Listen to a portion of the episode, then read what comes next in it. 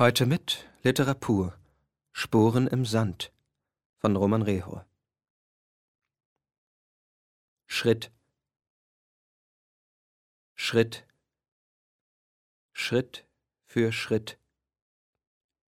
Ein Fuß vor den anderen setzen, nicht stehen bleiben, nicht verweilen, nicht denken, sondern laufen. Schritt. Für Schritt. Für Schritt seine müden Augen schauten dem dunklen Abbild vor sich, unter sich dabei zu, wie es schwankend, schwitzend über den Sand glitt. Sein Blick folgte den kurzen Momenten, in denen Fuß und lichtloses Ebenbild sich voneinander lösten und dann, einen Wimpernschlag später, wieder miteinander verschmolzen. Als wäre sein Schatten von derselben Schwerkraft beschwert wie er. Er dachte, wie wunderbar es doch wäre, sich in diesen Schatten, der doch sein eigener war, hineinlegen zu können, um der Hitze wenigstens für einen Augenblick zu entkommen. Aber er selbst war sein Schatten und Schatten seiner selbst, und er musste, wollte, konnte nicht anders als weiter. Nicht denken, einen Fuß vor den anderen setzen, nicht stoppen, nicht anhalten, sondern laufen. Schwer stapften seine Füße in den roten Sand. Staublos stoben Myriaden von Körnern zur Seite, auf eine Myriade von Körner hinauf, als wären sie winzige unförmige Billardkugeln in einem gigantischen Spiel. Als betrachtete er dieses Spiel gottgleich von oben.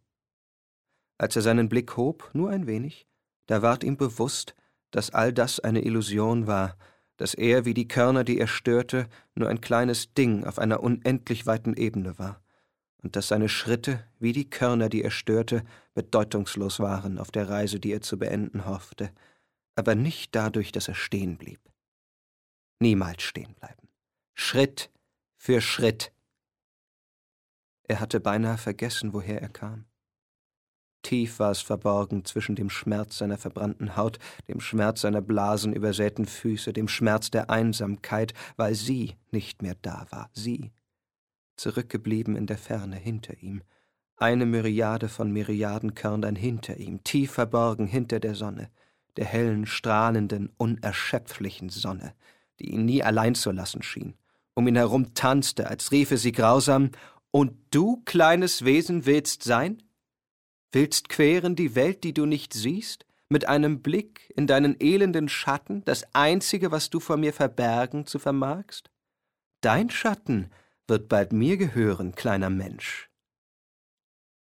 Und doch, und doch ein Fuß vor den anderen, nicht aufhören, nicht hingeben, weiter, mach schon!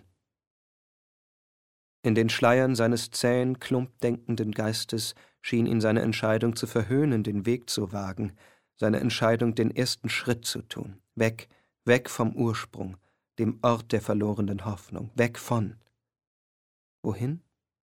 Irgendwo. Irgendwo, nur nicht dort.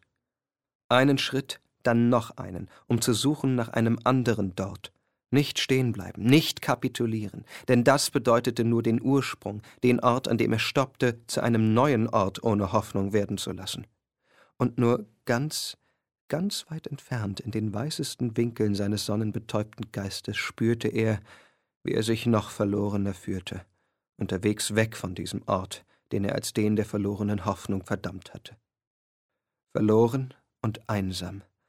Und die Sonne, die Sonne, die schöne Sonne.